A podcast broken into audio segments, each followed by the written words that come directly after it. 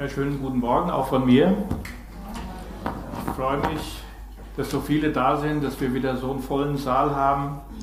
Ja, und dass ihr Interesse habt, auch an der Arbeit zu hören. Ich werde heute berichten von der Demokratischen Republik Kongo und was der Verein Dolsis dort tut. Ich habe eine PowerPoint-Präsentation und ich hoffe, man kann das erkennen. Vielleicht kann man ein bisschen Licht noch hier vorne weniger machen.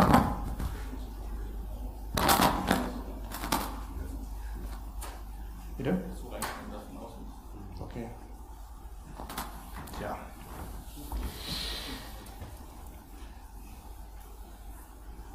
Fast alle Bibelstellen, die auch heute Morgen irgendwo von mir erwähnt werden, werdet ihr dann auch hier vorne sehen. Ist etwas unüblich, aber vielleicht hilft es.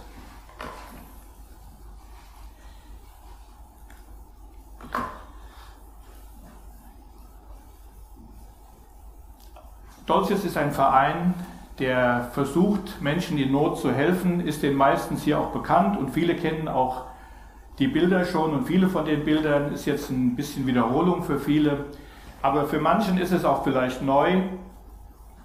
Dolces hat in verschiedenen Ländern schon gearbeitet und in letzter Zeit mehr und mehr sich auf den Kongo, also DRC Kongo, es gibt ja zwei Kongo mit der Hauptstadt Kinshasa, äh, verlagert. Das Gebiet wo wir arbeiten, ist auf der Ostseite äh, des Kongo und die Hauptstadt liegt weit weg, über 1000 Kilometer auf der Westseite. Kongo, die, die Grenzregion ist gekennzeichnet durch den afrikanischen Graben.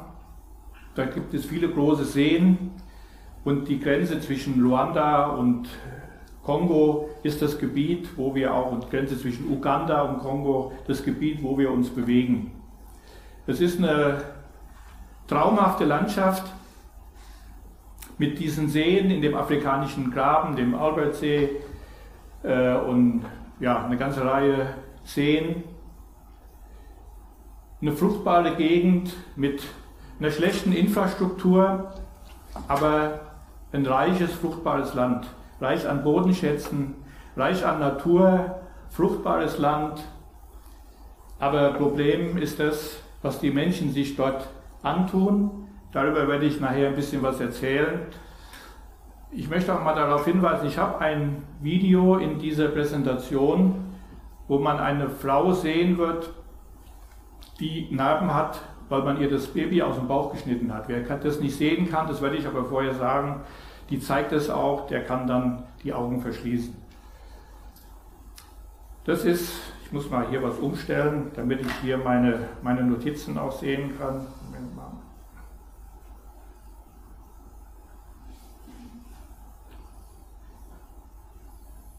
Super.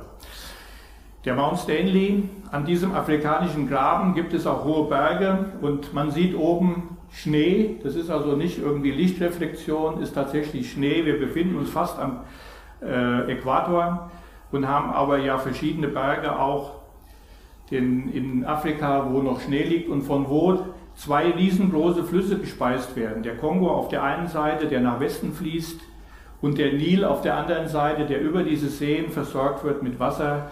Und es kommt aus diesem Gebirgsmassivzug, der dort ist. Dort leben die letzten Berggorillas in diesem Gebiet, in dem Rwenzori Nationalpark.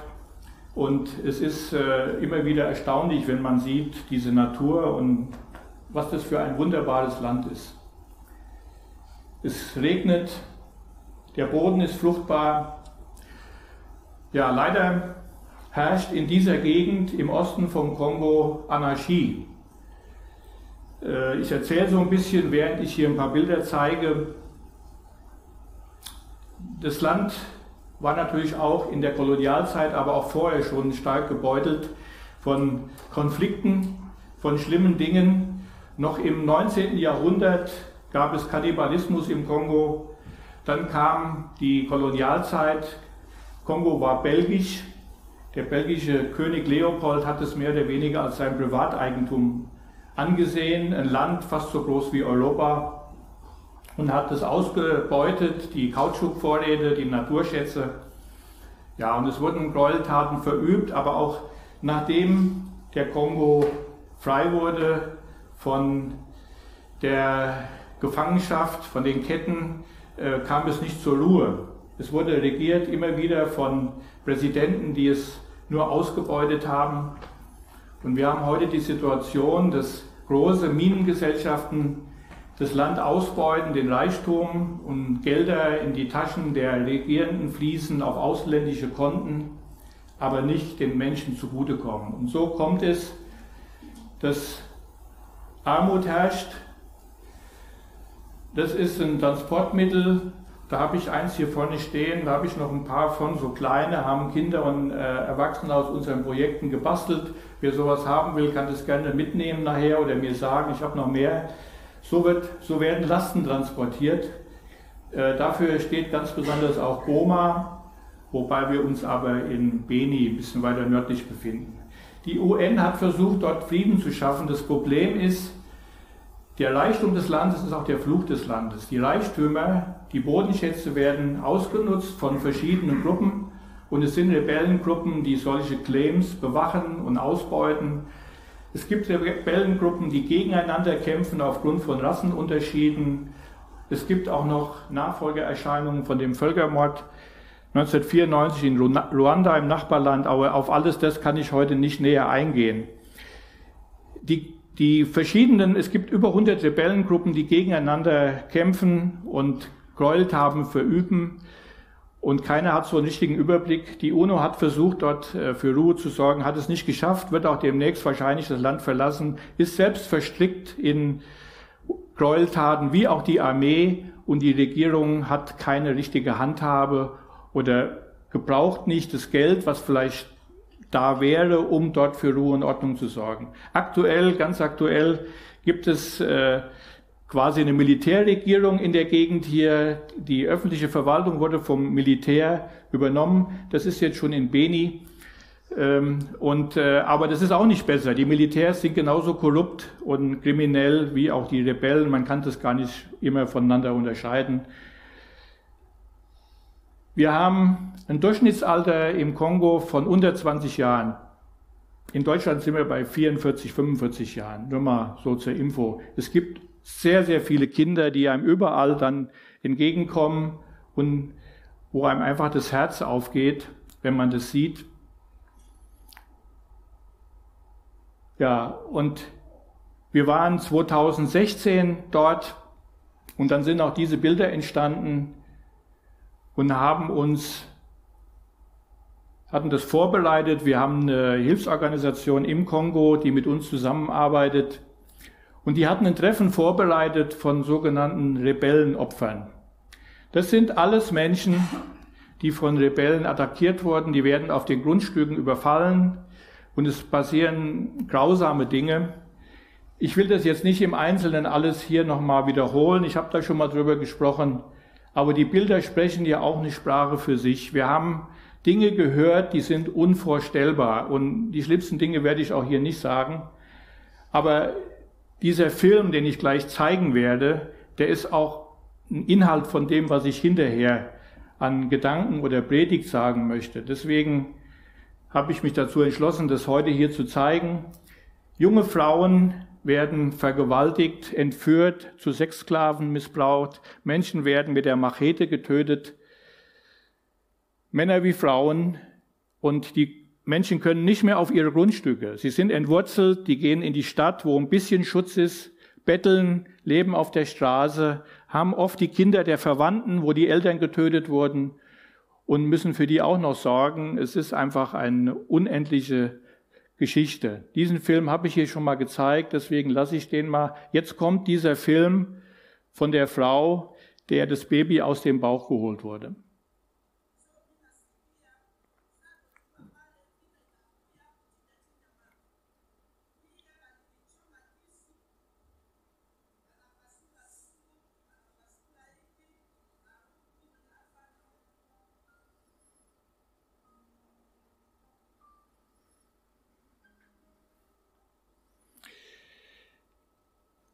Ja, die, einen ganz massiven Einfluss auf das Geschehen hat dieser sogenannte Artisanerbergbau, das heißt manuell von Hand mit Hacke und Schippe wird, äh, werden Bodenschätze gesucht in der Gegend. Und es gibt äh, Kobalt, Koltan, Nickel, es gibt aber auch Gold und Diamanten. Und das Gold ist vor allen Dingen hier eine Ursache. Äh, man sieht es hier ein paar Bilder aus dem Internet. Ich war nicht in solcher Mine, ähm, weil das ist äh, absolut Non-Go-Areas, weil das alles von den Rebellen überwacht wird. Und jeder hat so ihren eigenen Claim und verdient einen Haufen Geld damit, dass sie diese Bodenschätze ausbeuten. Was macht Dolzis jetzt? Wir haben zum einen Verantwortung übernommen für Schulkinder und zahlen Schulgeld. Kinder müssen Geld bezahlen, damit sie in die Schule gehen können.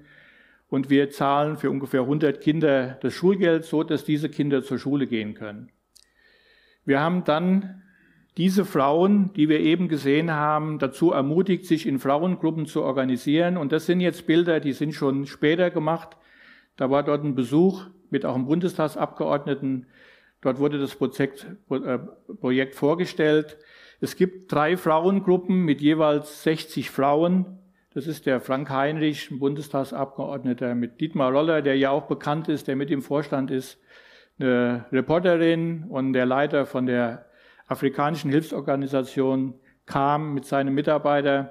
Die waren dort und haben ein bisschen was gesehen von dem, was da passiert ist mit den Schulkindern. Und diese Frauengruppen, diese Selbsthilfegruppen, die haben von uns ein Stadtkapital, konnten damit ein Straßenbusiness aufmachen und konnten auf der Straße einfach ein bisschen was verkaufen mussten diese Lebensmittel aber irgendwo anders weiter weg einkaufen, kommen lassen. Aber immerhin, sie hatten eine Existenzgrundlage und konnten leben. Das hat gut funktioniert, bis dann Ebola kam zum wiederholten Male und das alles aufgehalten hat.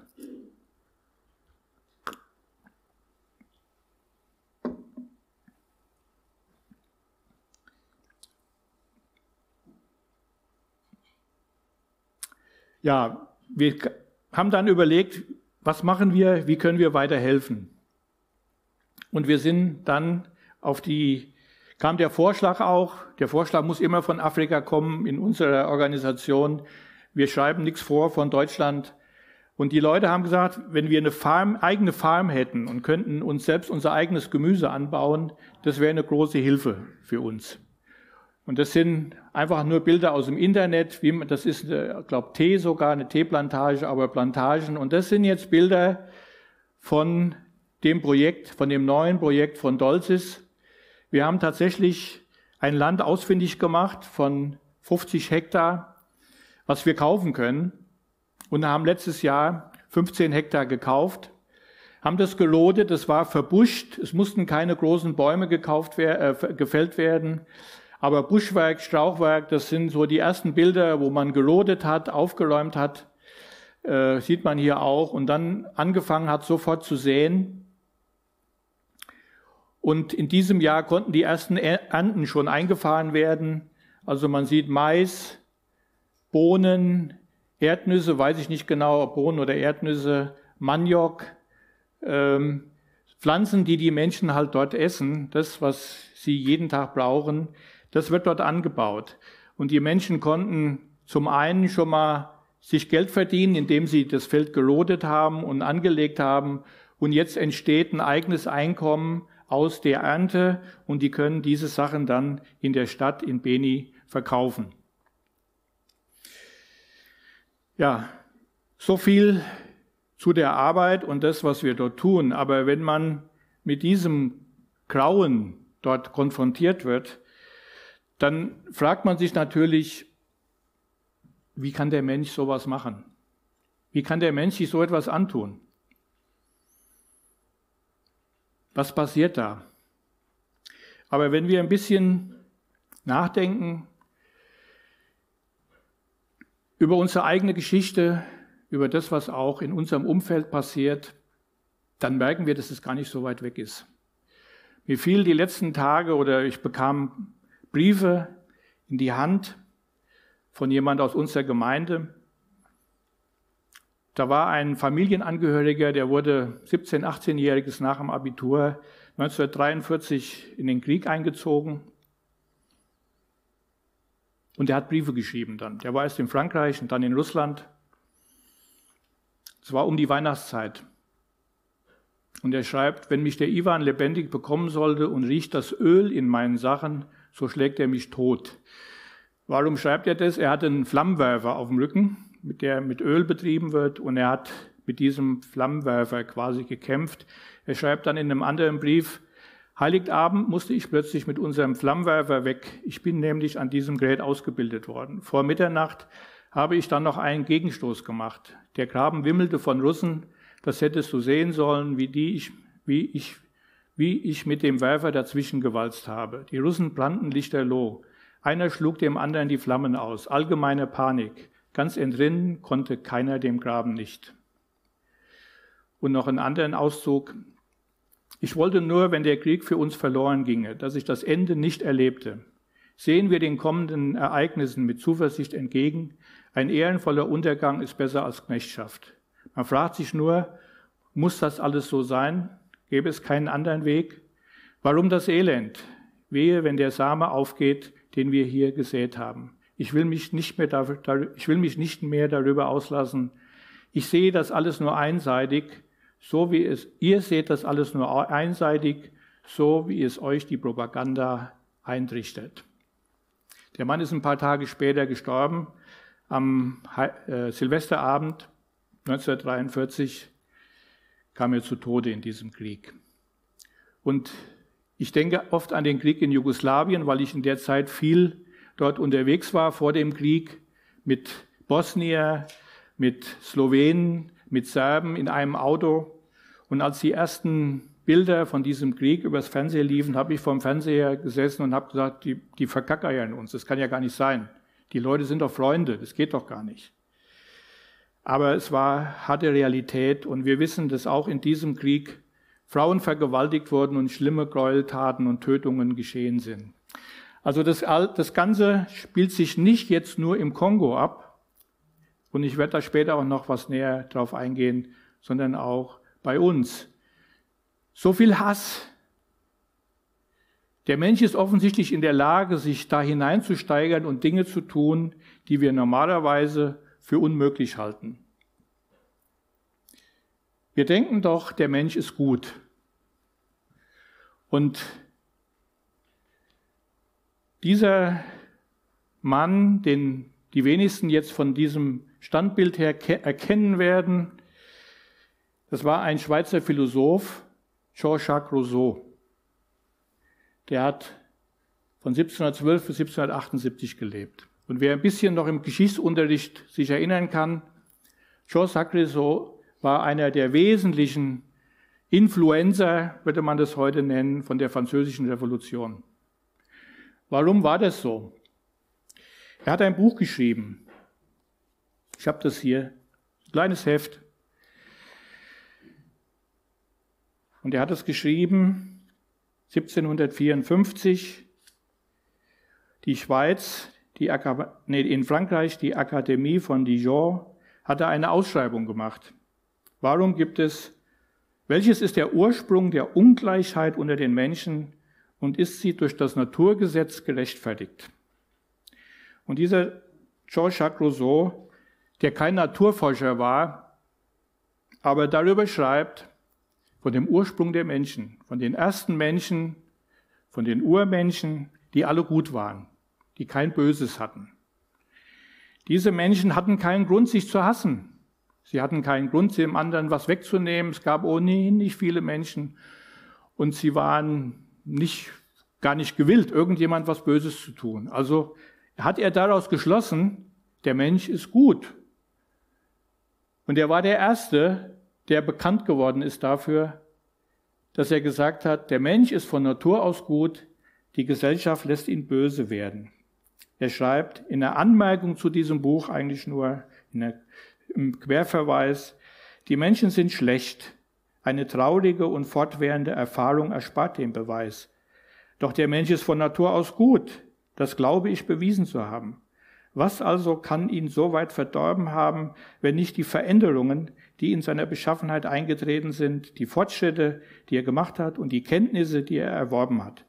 Man mag die menschliche Gesellschaft bewundern, so viel man will. es wird dadurch doch nicht weniger wahr, dass sie notwendigerweise die Menschen dazu bringt, sich gegenseitig in dem Maße zu hassen, in dem ihre Interessen sich kreuzen und sich zum Schein gegenseitige Dienste zu erweisen und in Wirklichkeit sich alle nur vorstellbaren Übel zuzufügen. Also er macht die, die Umwelt, das Umfeld verantwortlich für das Böse und was die Menschen sich antun. Das war ein Gedanke, der hat sich weiterentwickelt. Und es kam dann die Evolutionstheorie von Darwin. Und daraus haben Philosophen, Hegel und andere eine Ideologie entwickelt. Und es war im Wesentlichen Karl Marx, der seine kommunistischen Ideen auf dieser Grundlage auch aufgebaut hat. Der Mensch ist gut und das Umfeld macht ihn böse. In der französischen Revolution wurden dann 17.000 Menschen umgebracht. Die herrschende Klasse wurde komplett ausgerottet. Diese Ideologie von Jean-Jacques Rousseau, die falsch ist, er hatte keine Ahnung von den Urmenschen. Ich denke, heute würden Naturforscher das auch so nicht mehr sagen. Aber er hat es so aufgestellt und es wurde willkommen aufgenommen mit dem mit der Evolutionstheorie von Darwin führten direkt zum, zu der Rassenideologie von Hitler und im Zweiten Weltkrieg. Aber nicht nur dazu. Es führte auch zu anderen Massenmorden von Mao und von Stalin, die die Toten vom Zweiten Weltkrieg noch überschritten haben. Die meisten Toten hat es unter Mao gegeben. Basierend auf dieser falschen Aussage das ist jetzt so ein bisschen meine Ideologie oder meine Denkweise. Ich ermutige euch dazu, darüber nachzudenken. Aber ich habe mir viele Gedanken dazu gemacht. Ich glaube, dass das der Ursprung ist. Von die vorher hat man das so nicht geglaubt, dass der Mensch gut ist und dass die Umwelt ihn schlecht macht und dass man die Umwelt wegschaffen muss und die bösen Menschen töten muss. Und dann wird alles gut. Dann haben wir den besseren Menschen. Das ist eine Ideologie, die es bis zum heutigen Tag gibt, die aber falsch ist. Man versucht zu höheren Sphären vorzudringen. Idealismus, Humanismus, Realismus waren Denkweisen, die ausgebaut wurden und die dazu geführt haben, dass man gedacht hat, der Mensch ist gut und er ist zu allem fähig. Der Mensch ist das Maß aller Dinge. Und das Böse müssen wir abschaffen.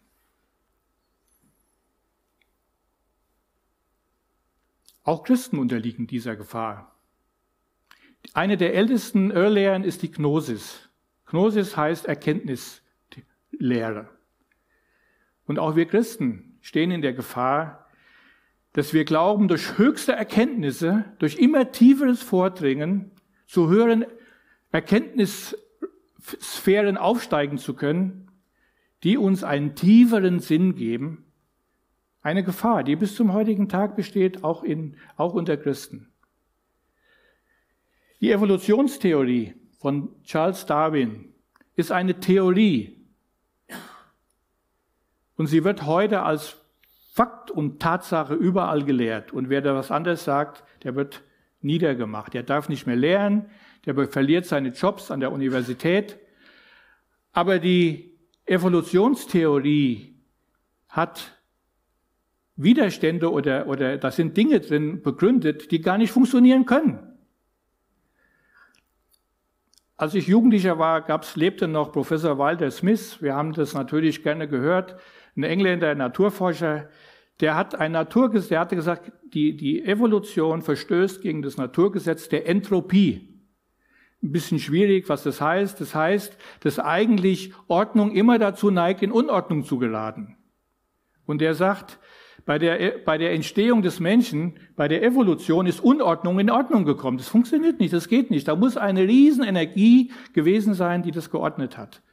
Genau das Gegenteil passiert. Und das stellen heute interessanterweise Genforscher wieder fest. Genforscher haben festgestellt, dass unser Genpool abnimmt. Jede Generation Der Genpool nimmt ab.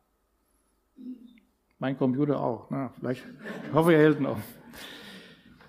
Von jeder Generation zu Generation ist es so. Das heißt, der Mensch degeneriert.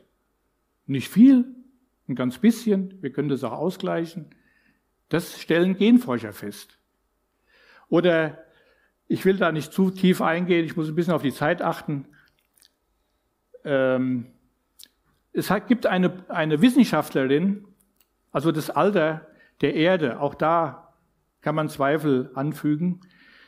Das wird ja mit, also ein gängiger Test ist der sogenannte C14-Test, um festzustellen, wie alt Dinge sind. Äh, das basiert auf Kohlenstoff, der zerfällt und man kann dann an, aufgrund der, der Menge, wie viel entfallen, äh, zerfallen ist, feststellen, wie alt das jetzt ist, was man da sieht. Und ich weiß nicht mehr genau, ich sag mal, nach 8000 Jahren oder so ist aller Kohlenstoff weg und dann gibt es, kann man diese Messung nicht mehr vornehmen. Jetzt gibt es eine Naturwissenschaftlerin, die heißt Mary Schweitzer, könnt ihr auch im Internet nachlesen. Die ist nicht Christin oder weiß ich nicht, vielleicht, das steht damit nicht im Zusammenhang. Die hat an Dinosaurierfunden geforscht und hat dort organische Materialien in den Knochen gefunden. Klein, nicht viel, keine großen Mengen aber elastisches organisches Material. Die Dinosaurier sollen vor 30 oder 40.000 Jahren oder was ausgestorben sein. Also irgendwas kann da nicht stimmen. Und das war ein Riesentheater.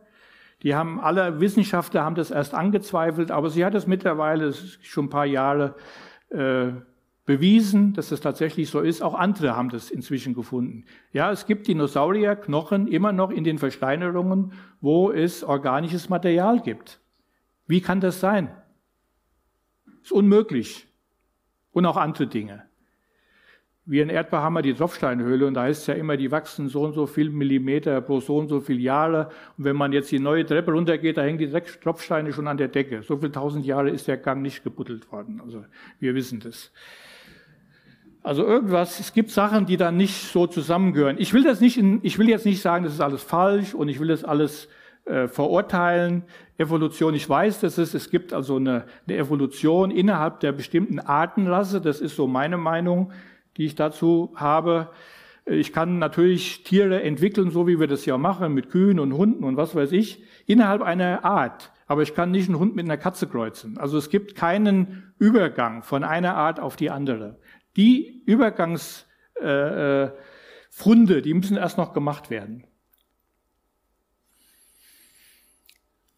Was sagt die Bibel dazu?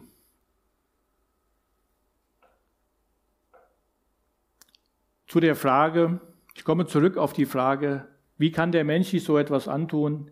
Der Mensch ist doch gut. Das, was Jacques Rousseau gesagt hat, was ja auch viele glauben. Die Bibel sagt, der Sinn des menschlichen Herzens ist böse von seiner Jugend an denn von innen aus dem Herzen des Menschen kommen Gedanken, die böse sind, Unzucht, Diebstahl, Mord. Ich verstehe es selbst nicht, sagt Paulus, warum ich so handle, wie ich handle, denn ich tue nicht das, was ich tun will, im Gegenteil, ich tue das, was ich verabscheue. Es geht jetzt nicht die Unterscheidung zwischen Christen und Nichtchristen. Ich will nicht sagen, dass Christen bessere Menschen sind, dass sie keine Fehler mehr haben und dass Menschen, die keinen Gott haben, schlechtere Menschen wären. Aber die Bibel sagt, alle Menschen, alle Menschen sind böse von Grund auf. Wie ist das passiert? Die meisten kennen den Schöpfungsbericht aus der Bibel und da steht, lasst uns Menschen machen in unserem Bild uns ähnlich. Sie sollen herrschen über die Fische des Meeres und über die Vögel des Himmels und über das Vieh und über die ganze Erde und über alle kriechenden Tiere, die auf der Erde kriechen. Und Gott schuf den Menschen nach seinem Bild, nach dem Bilde Gottes schuf er ihn, als Mann und Frau schuf er sie und unter jedem Schöpfungstag steht, und es war sehr gut. Also es gab mal einen optimalen Zustand im Paradies. Gott hatte einen guten Menschen geschaffen. Und dann, kurze Zeit später, steht, und Gott der Herr schickte ihn aus dem Garten Eden, den Menschen, hinaus, den Erdboden zu bebauen, von dem er genommen war. Und er trieb den Menschen aus und ließ östlich vom Garten Eden die Cherubim sich lagern und die Flammen des zuckenden Schwertes den Weg zum Baum des Lebens zu bewachen. Was ist passiert? Wieso? Der Mensch hat einen Bund geschlossen mit dem Bösen zwischen diesen beiden Versen. Gott hatte gewisse Vorschriften für den Menschen und der Mensch hat sich dazu entschieden, diese Vorschriften nicht einzuhalten. Ihr kennt die Geschichte, ich muss das nicht erzählen, die Geschichte von der Schlange und dem Apfelbaum und den Apfel. Und im Neuen Testament steht dann, ihr stammt vom Teufel, der ist euer Vater. Und was euer Vater wünscht, das führt ihr breitwillig aus. Er war von Anfang an ein Mörder und stand nie auf dem Boden der Wahrheit, weil es in ihm keine Wahrheit gibt. Wenn er lügt, redet er so, wie es seinem ureigensten Wesen entspricht, denn er ist ein Lügner. Ja, er ist der Vater der Lüge. Mit diesem Teufel haben die Menschen einen Bund geschlossen. Von Anfang an. Und der geht bis heute. Der Teufel ist nicht weg. Der Teufel ist auch keine Fantasterei. Tja, ich weiß auch nicht, warum das hier so Mucken hat. In Epheser 6 steht, denn unser Kampf richtet sich nicht gegen Wesen von Fleisch und Blut, sondern gegen die Mächte und Gewalten der Finsternis, die über die Erde herrschen, gegen das Heer der Geister in der unsichtbaren Welt, die hinter allem Bösen stehen. Also, was heißt es? Es gibt eine unsichtbare Welt. Es gibt nicht nur das, was wir sehen. Es gibt darüber, über, darüber hinaus mehr. Es gibt eine unsichtbare Welt und diese Welt wird beherrscht von dem Teufel.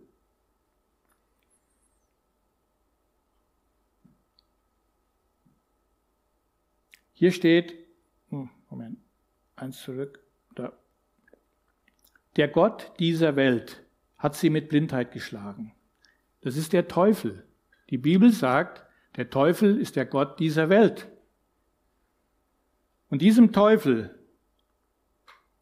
ist der Mensch mehr oder weniger gehörig und untertan. Was war, wer war der Teufel? Hier lesen, in der Offenbarung können wir etwas darüber lesen. Es gab einen Kampf im Himmel und der Teufel mit vielen anderen Gefolgen ist verstoßen worden aus dem Himmel und herrscht jetzt in diesem Reich, in der, in dem, in der unsichtbaren Welt.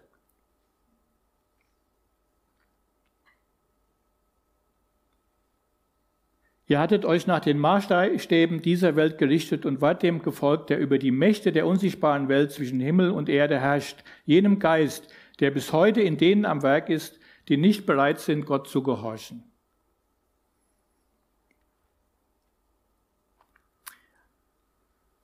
Als Jesus auf dieser Erde war und kurz vor seinem Tode stand,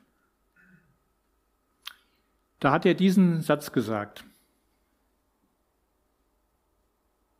Jetzt ist für diese Welt die Stunde des Gerichts gekommen. Jetzt wird der Herrscher dieser Welt hinausgeworfen werden. Das war vor seinem Tod. Der Tod Jesu, der ja nicht so einfach zu verstehen ist. Warum musste Jesus sterben? Warum musste er so viel Leid auf sich ertragen? Der ist gestorben, um den Teufel zu besiegen. Das sagt er hier. Den Teufel zu besiegen und er hat den Teufel besiegt. Jetzt kommt die gute Seite der Nachricht. Jesus ist der Sieger über die böse Welt.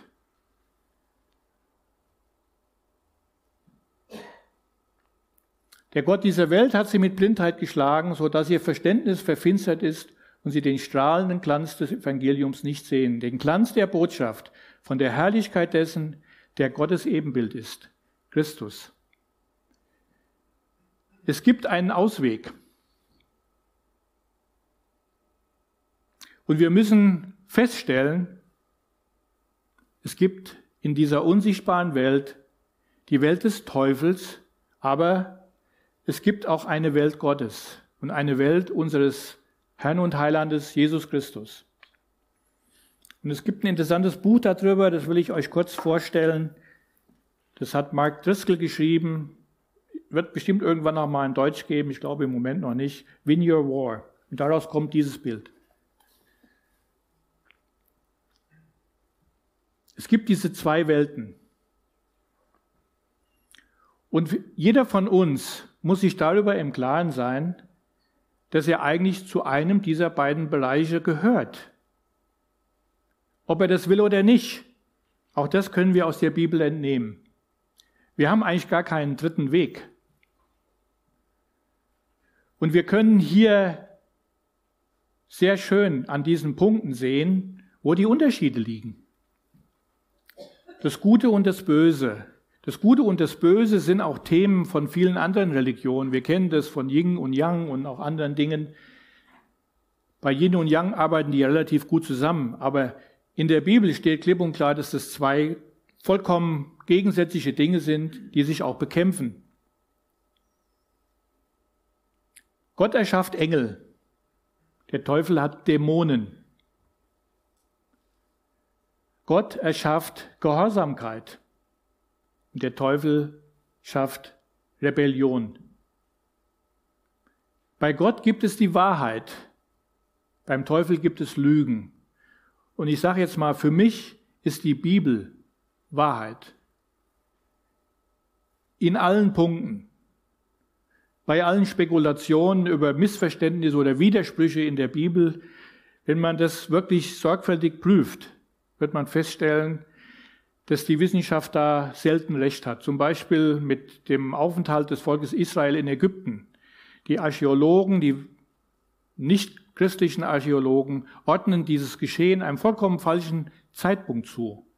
Es geht um den äh, Pharao Ramses, der in der Bibel auch wird die Stadt Ramses erwählt. Und die suchen die Funde des, des Aufenthaltes von dem Volk Israel zu der Zeit des Pharao Ramses aber da war Israel gar nicht da. Da können sie auch nichts finden. Also schließen sie, Israel war gar nicht da. Das stimmt aber nicht. Sie waren viel früher da und da gibt es auch Funde. Das muss man natürlich auch wollen, das, sich damit zu beschäftigen. Die, die Gott, hat, Gott hat die Wahrheit und die Wahrheit ist unser Wort. Und der Teufel hat Lügen. Und der ist sehr, sehr erfolgreich im Verteilen seiner Lügen. Gott ist, bei Gott ist, kann man geisterfüllt sein, beim Teufel kann man von Dämonen beherrscht werden. Gott schenkt Reinigung, der Teufel schenkt Verunreinigung. Bei Gott ist Menschlichkeit, bei dem Teufel ist Stolz. Gott erschafft Vergebung, beim Teufel ist Bitterkeit. Vergebung. Es gibt in keiner anderen Religion, Theologie, Philosophie ein solches Beispiel für Vergebung wie das, was Jesus Christus für uns getan hat. Der sein Leben gegeben hat für andere, der das genau wusste. Als er diesen Satz, den ich eben gelesen habe, erzählt hat, war ein paar Tage vor seinem Tod. Er hätte das auch gerne vorbeigehen lassen. Jesus hat seinen Feinden vergeben, seinen Peinigern denen, die ihn geschlagen haben, die ihn verspottet haben, in unvorstellbar bestialischer Weise. Er hat ihnen vergeben. Beim Teufel bleibt nur Bitterkeit. Bei Gott ist Anbetung. Beim Teufel ist Götzendienst. Bei Gott ist Zufriedenheit, beim Teufel Begehren. Gott schafft Einheit, beim Teufel entsteht Zerspaltung, Teilung. Gott erschafft Hirten. Jeder kennt den Psalm 23. Beim Teufel sind die Wölfe am Werk. Das Bild haben wir auch in der Bibel. Von denen, die zerstören, die geschickte Taktik haben, um auch Gemeinde zu zerstören. Beim Gott ist Geist, beim Teufel spielt das Fleisch eine Rolle. Das, was mir gut tut, was meinem Körper gut tut, das will ich haben. Beim Gott ist Freiheit, beim Teufel ist Sklaverei.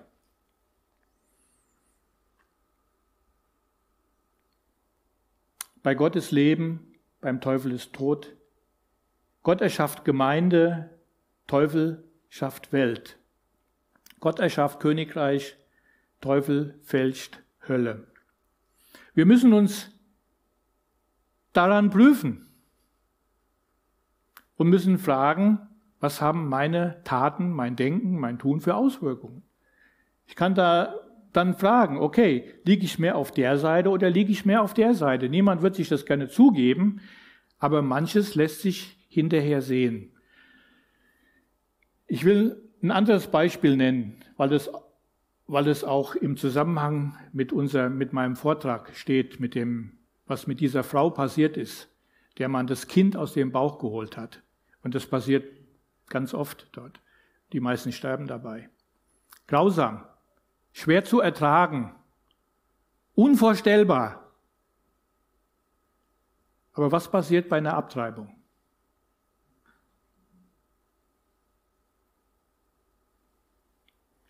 Hunderttausend jedes Jahr in Deutschland. Ist ein bisschen zurück, bisschen zurückgegangen. Ich habe heute Morgen noch mal gegoogelt.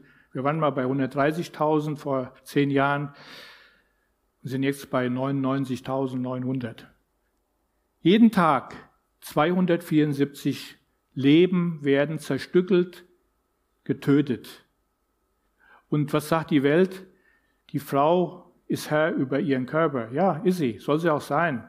Aber sie ist nicht Herr über das Leben dieses Menschen, der da im Bauch ist. Der Bauch ist zu Deutschlands gefährlichster Region geworden. Unvorstellbar. Und für die Welt ist das ganz selbstverständlich. Da darf man nicht dran zweifeln. Also so weit weg ist es von uns nicht, diese schlimmen Gräueltaten. Das wollte ich damit auch deutlich machen. Vergebung. Will ich noch was zu sagen. Wir haben früher ein Lied gesungen. Ich weiß jetzt nicht genau, wie ich hier ranterkam. Wie ein Fest nach langer Trauer, wie ein Fest nach langer Trauer, wie ein Feuer in der Nacht, ein offenes Tor in einer Mauer, für die Sonne, die, für die Sonne aufgemacht, wie ein Brief nach langem Schweigen, wie ein unverhoffter Gruß, wie ein Blatt an toten Zweigen, ein Ich mag dich trotzdem Kuss. So ist Versöhnung. Wie ein Regen in der Wüste. Wir haben drei Jahre trockenes Land gehabt. Jetzt haben wir Regen. Und wir freuen uns. Wie ein frischer Tau auf dürrem Land. Heimatklänge für Vermisste, alle alte Feinde Hand in Hand, wie ein Schlüssel im Gefängnis, wie in Seenot Land in Sicht, wie ein Weg aus der Bedrängnis, wie ein strahlendes Gesicht. Gibt noch eine Vers, aber Versöhnung, Vergebung. Und für Gott gibt es kein Verurteilen des Sünders. Kein Geh weg, dich will ich nicht haben. Auch nicht für die Frauen, die in ihrer großen Not, für die wir selbstverständlich Verständnis haben müssen, abtreiben. Aber es gibt andere Hilfsangebote. Es gibt Eltern, die gerne Kinder adoptieren würden oder den Muttern kann geholfen werden. Es gibt andere Wege. Da geht es um ein anderes Leben. Es geht nicht um mich selbst. Aber Gott vergibt. Egal. Auch diesem Menschen, der dieser Frau das Baby aus dem Bauch geschnitten hat, würde Gott vergeben, wenn er zu Gott ginge. Vergebung, bei Gott gibt es Vergebung und Gnade. In, dort in der, es gibt den, diese, diese Scheinlügen, dieses, diese Verschleierung. Es gibt da in Afrika eine Gruppe, die nennt sich The Lord Resistance Army. Hört sich toll an, ne? Die Kämpfer des Herrn, sage ich mal. Das sind die schlimmsten Gräueltäter, die man sich vorstellen kann. Der Anführer heißt Koni und er hat ein Heer von Kindersoldaten. Der lebt immer noch. Es hat ein Amerikaner, der nennt sich so Machine Gun Fighter oder irgend so was, Breacher, so Machine Gun Breacher, der hat versucht, ihn zu fangen. Hat es auch nicht geschafft. Also es gibt auch christliche, anscheinend christliche Dinge, die mit Christentum überhaupt nichts zu tun haben. Auch in der Kirche. Wir, ich brauche, wir wissen, was in der Kirchengeschichte passiert ist. Als die Menschen angefangen haben und hatten die Bibel zum Lesen, das war so im 15. Jahrhundert, plötzlich haben die gemerkt, hier stimmt doch was nicht.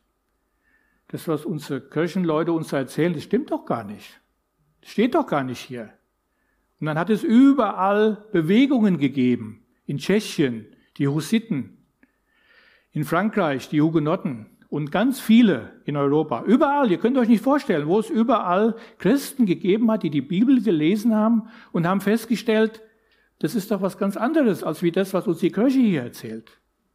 Was war die Kirche? War eine weltliche Organisation für Macht und Reichtum und sonst nichts. Haben mit den Königen zusammengearbeitet und haben die Menschen unterdrückt und haben Hexen verbrannt.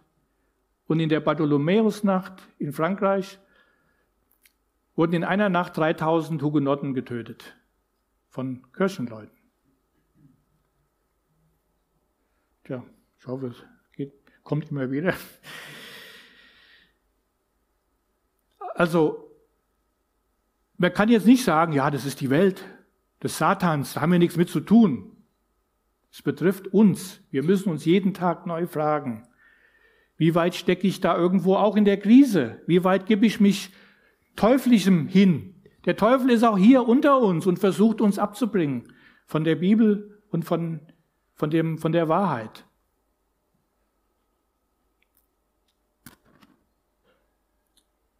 Was sagt die Bibel? Gott hingegen beweist uns seine Liebe dadurch, dass Christus für uns starb, als wir noch Sünder waren. Deshalb kann es jetzt, nachdem wir aufgrund seines Blutes für gerecht erklärt worden sind, keine Frage mehr sein, dass wir durch ihn vor dem kommenden Zorn Gottes gerettet werden. Das ist, was ich sagte. Wir haben Vergebung. Wir müssen nicht da stehen bleiben, wenn wir feststellen, ja, ich bin auch Sünder.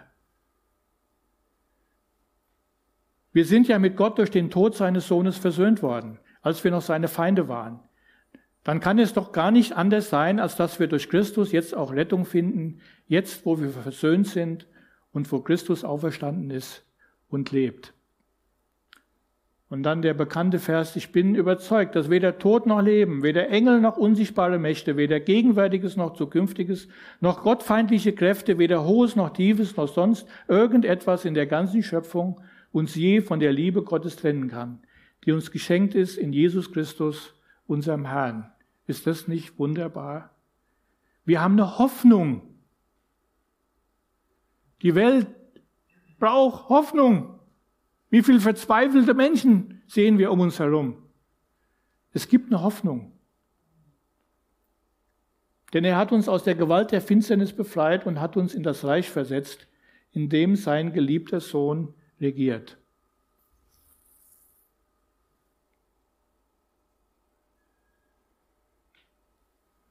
Also es ist, geht nicht um irgendwas, was weit von uns weg wäre. Es betrifft jeden. Vielleicht denkt jemand, ja, aber ich bin doch kein Sünder. Ich bin doch gut. Aber was sagt Jesus? Es gab mal eine Begebenheit, da ist Jesus mit Petrus, Jakobus und Johannes auf den Berg gestiegen. Und da kommt auf einmal Mose und Elia zu ihnen. Und Jesus wird verklärt und Petrus denkt, ach, super, Jesus, hier lass uns bleiben. Jetzt reden wir mal mit Mose und Elia und die sollen uns jetzt mal erzählen, wie das alles hier zu verstehen ist, was hier gerade so abgeht. Was sagt das Gesetz dazu? Was sagen die Propheten dazu? Mose steht für das Gesetz, Elia steht für die Propheten. Und jetzt können wir hier mal tagelang diskutieren. Und dann, was passiert dann? Da kommt eine Stimme von Gott, die sagt, dies ist mein geliebter Sohn. Hört auf ihn. Und das sage ich euch auch heute. Lest mal das Johannesevangelium, wenn wer nicht so bewandert ist im Wort Gottes und lese, was Gott sagt und spricht. Es ist so ergreifend. Hört, was Jesus sagt. Und das sagt Gott. Und wir sind dabei nicht alleine. Es gibt einen Heiligen Geist, der uns zur Seite steht. Hm?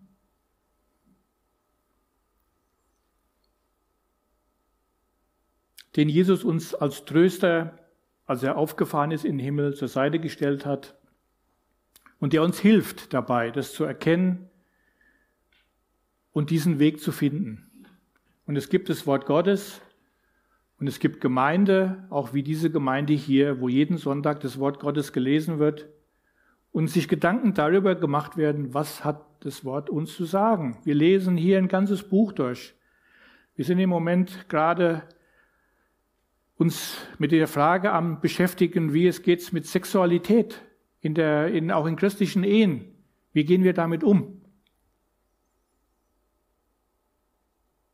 Und das tut gut, die Wahrheit zu hören. Dieser Dr. Lust ist ein Forscher, der sich mit Gemeinde beschäftigt, Gemeindewachstum, berät Gemeinden, analysiert Gemeinden. Ich habe bei ihm diesen Satz gefunden, wer keine Gnade mit sich kennt, wird ungnädig. Wer keine Lust kennt, erstickt im Ernst. Wer nicht genießen kann, wird ungenießbar. Und das war mir auch aufgefallen im Zusammenhang mit den Predigten über Sexualität und was die Bibel dazu sagt. Das ist nichts Schlechtes, aber die Bibel hat dafür einen gewissen Rahmen gegeben. Und Gott hat es geschenkt. Wir können das genießen. Wunderbar. Die Bibel ist anders als die Vorurteile über die Bibel. Und dann dieser Satz, Jesus in unserem Leben, das ist Gnade pur. Was kann es Besseres geben? Und es gibt einen Ausweg aus all diesen angsterzeugenden und schlimmen Gedanken und Wegen. Jesus hat gesagt, es steht geschrieben im Alten Testament, äh, du sollst nicht die Frau des anderen dir nehmen. Aber er sagt, ich sage euch, wer eine Frau schon ansieht, sie zu begehren, hat schon das Gesetz übertreten. Also niemand von uns kann sich davon freisprechen und sagen, mich geht es nichts an. Die Sexualität ist heute überall auf den Bildschirmen und allgegenwärtig, in der Werbung. Und der Teufel weiß es ganz genau, dass er gerade uns Männer an der Stelle treffen kann und verführen kann, weil wir auf diese Bilder reagieren. Ich will damit nur sagen, wir können nicht sagen, nee, das betrifft mich nicht. Es geht mich nichts an. Aber es gibt einen Ausweg. Und wenn Jesus in unser Leben kommt und wir den Mut haben, uns da Jesus anzuvertrauen, dann ist es Gnade pur. Und wer da Fragen hat, der kann gerne hier mit unserer Gemeindeleitung, Prediger, Älteste reden oder von zu Hause aus auch eine E-Mail schreiben. Bei der Calvary Chapel findet ihr die Kontaktdaten. Und dann bekommt ihr Antworten und dann kann man auch Gespräche führen. Dazu will ich eigentlich ermutigen auch, damit wir Frieden mit Gott haben und das für uns eine Gnade ist. Dankeschön.